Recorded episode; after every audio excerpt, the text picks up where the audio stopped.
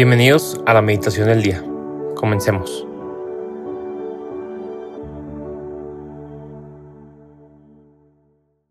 En el nombre del Padre, y del Hijo, y del Espíritu Santo. Amén. Espíritu Santo, gracias por regalarme otro momento de oración. Te ofrezco en esta mañana todo mi día, mi trabajo, mis preocupaciones. Te doy gracias por todos los frutos y regalos que quieras darme. Y quiero pedirte especialmente que en esta meditación acrecientes mi esperanza, aquella virtud que me hace creer en que hay algo bueno y eterno después de esta vida el cielo y que está esperándome. Aquella virtud que me hace creer que todo obra para bien, que aunque yo no entienda algunas cosas, confío en un Padre bueno que me cuida y vela por mí. El día de hoy, sábado 24 de septiembre, vamos a meditar en el Evangelio de San Lucas 9 del 43 al 45. En aquel tiempo, como todos comentaban, admirados, los prodigios que Jesús hacía, éste dijo a sus discípulos, Presten mucha atención a lo que les voy a decir. El Hijo del Hombre va a ser entregado en manos de los hombres. Pero ellos no entendieron estas palabras, pues un velo les ocultaba su sentido y se las volvía incomprensibles. Y tenían miedo de preguntarle acerca de este asunto. Palabra del Señor. Gloria a ti, Señor Jesús. Este es uno de los pasajes que es difícil de meditar, de aceptar, de digerir.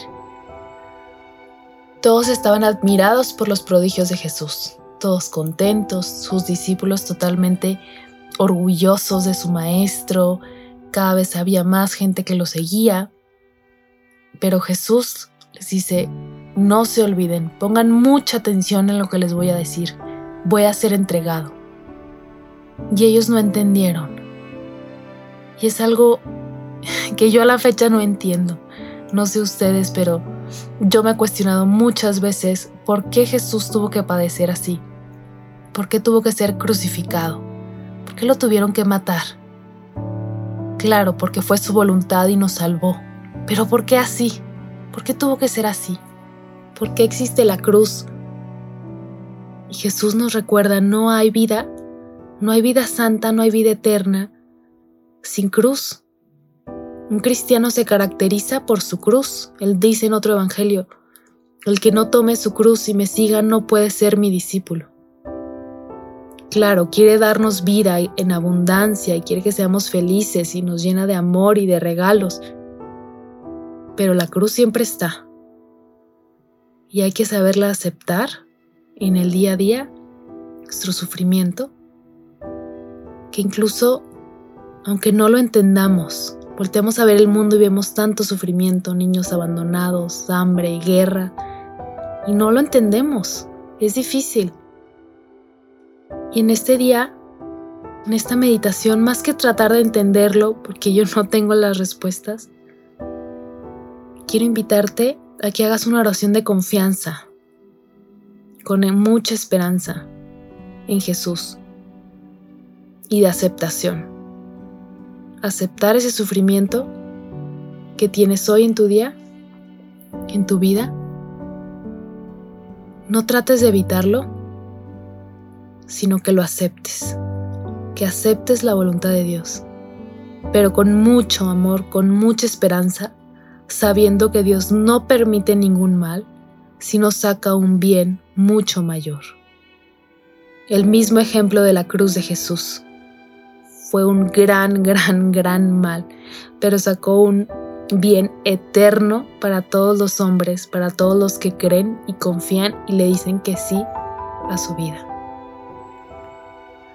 Así que te invito a que pienses en eso que ahorita estás atravesando, que te está costando, y a veces son desde las cosas más simples de soportar los defectos de las personas con quienes vivimos o convivimos, alguna enfermedad, problema, preocupación del trabajo, del futuro, del tema económico, o puede ser algún vicio que no puedes dejar. En fin, cada uno tome un momento de ofrecerle a Dios ese sufrimiento, de aceptarlo y decirle confío, confío en ti. Voy a atravesar esto. A veces sin muchas ganas y sin entender.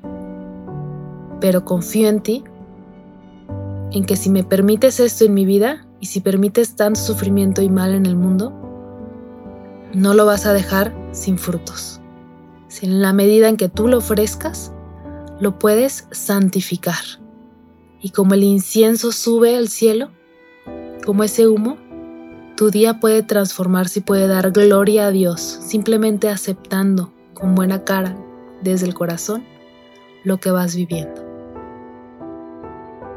Pidámosle también hoy a la Virgen de la Merced, que se festeja el día de hoy, que es la Virgen de la Misericordia, que nos ayude y que nos deje experimentar esa misericordia no solo que Jesús tiene con nosotros, sino también que nos permita ser misericordiosos con los demás y que podamos aligerar la carga y el sufrimiento de otros.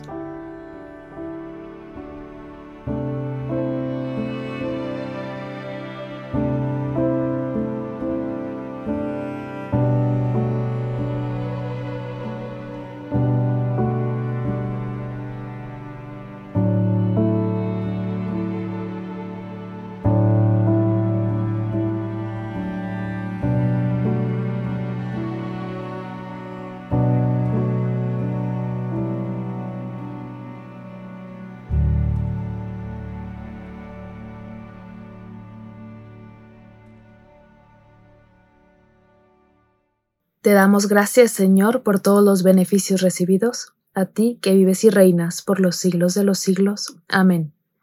Cristo Rey nuestro, venga tu reino. María, Reina de los Apóstoles, enséñanos a orar. En el nombre del Padre, y del Hijo, y del Espíritu Santo. Amén.